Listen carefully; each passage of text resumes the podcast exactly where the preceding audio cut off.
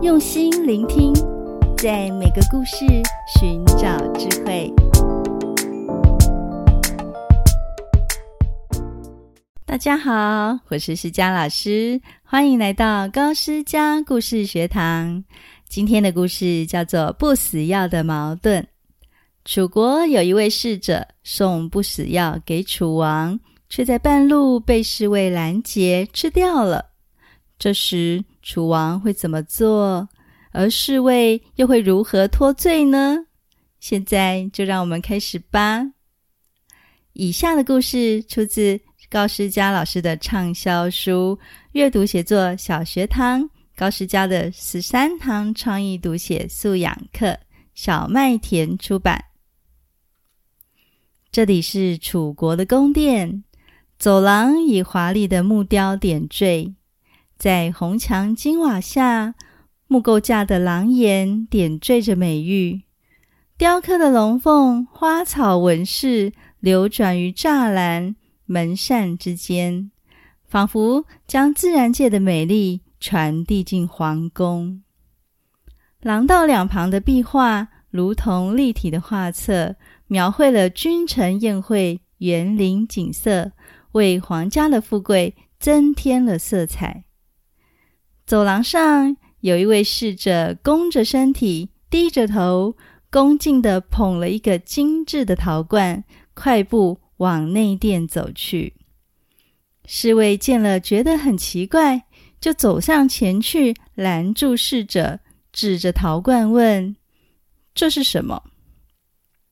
侍者说：“这是道士献给大王的长生不死药。”侍卫好奇地问：“这个可以吃吗？”侍者点头说：“可以吃。”侍卫想了一下。忽然伸手打开陶罐，拿起不死药就吃下去。侍者非常惊吓，只好进去内殿回报楚王。楚王相当恼怒，正要派人捉拿那个侍卫时，侍卫就进来了。他先对楚王鞠躬，然后说：“大王，我刚才问过侍者，这东西能不能吃？”侍者说：“可以。”我才将药吃下去，我没罪，有罪的是侍者啊！侍者站在身边，听得面色如土。侍卫又不慌不忙地说：“况且道士献给您的，既然是长生不死药，我吃下药却被大王杀了，这不就成了死药吗？如果……”大王杀了无罪的臣子，就表示有人在欺骗大王啊！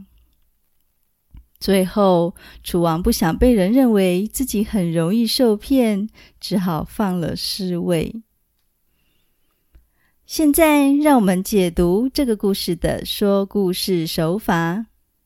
首先，在故事一开始，侍者捧着长生不死药进入内殿。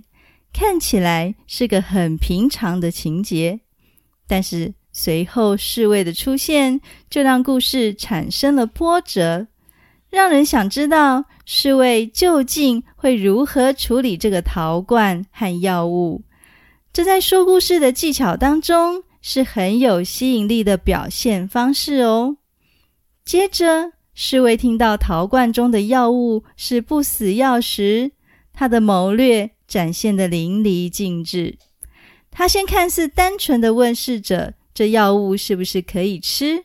然后就抓住侍者言语上的漏洞，“可以吃”这三个字，突然把不死药吃下去。更厉害的是，当楚王问罪时，侍卫再利用这三个字脱罪。最后，侍卫成功反转了局势。将楚王的怒火转移到侍者身上，同时巧妙地挑战楚王的判断力和对药物的信任。从这个角度看，侍卫的智谋和应变能力是很强的。但是反过来看，也反映出侍卫狡猾的一面。为了吃不死药，不惜陷害他人，狡辩脱罪，其实并不可取啊。这个小小的故事也给了我们三个智慧锦囊哦。第一，质疑的智慧。侍卫在看到侍者捧着陶罐时，借由询问了解了陶罐装的东西，并询问是否可以吃。这种质疑的智慧，让他能够根据资讯做出聪明的决策，得到不死药。第二，应变的智慧。侍卫运用自己的智慧，把情况反转，让楚王的怒火转向侍者，同时以道理和逻辑挑战楚王。这种应变的智慧，使他成功的改变了局势，保全了自己的利益。第三，利用逻辑的智慧。侍卫巧妙的利用了逻辑的技巧，他提出。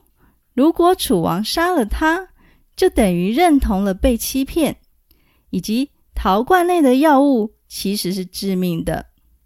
他用逻辑成功的让楚王不敢追究。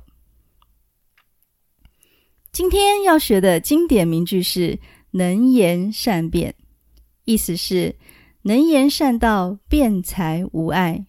就像故事里的侍卫说了一番话。就让楚王不敢杀他。比如说，小王这个人呐、凭着他那能言善辩的口才，说服了大家。哎呀，真不简单呢、啊。好，我们再读一次“能言善辩”。你喜欢今天的故事吗？不妨翻阅这本《阅读写作小学堂》。这本书精选最经典的古文，由施佳老师改写成有趣的白话故事，同时也传授十四种创意思考工具，对写作很有帮助哦。如果有什么想法的话，欢迎到高诗佳语文素养学习去粉丝团留言，诗佳老师都会回应你哦。记得按下关注或订阅，我们下次见。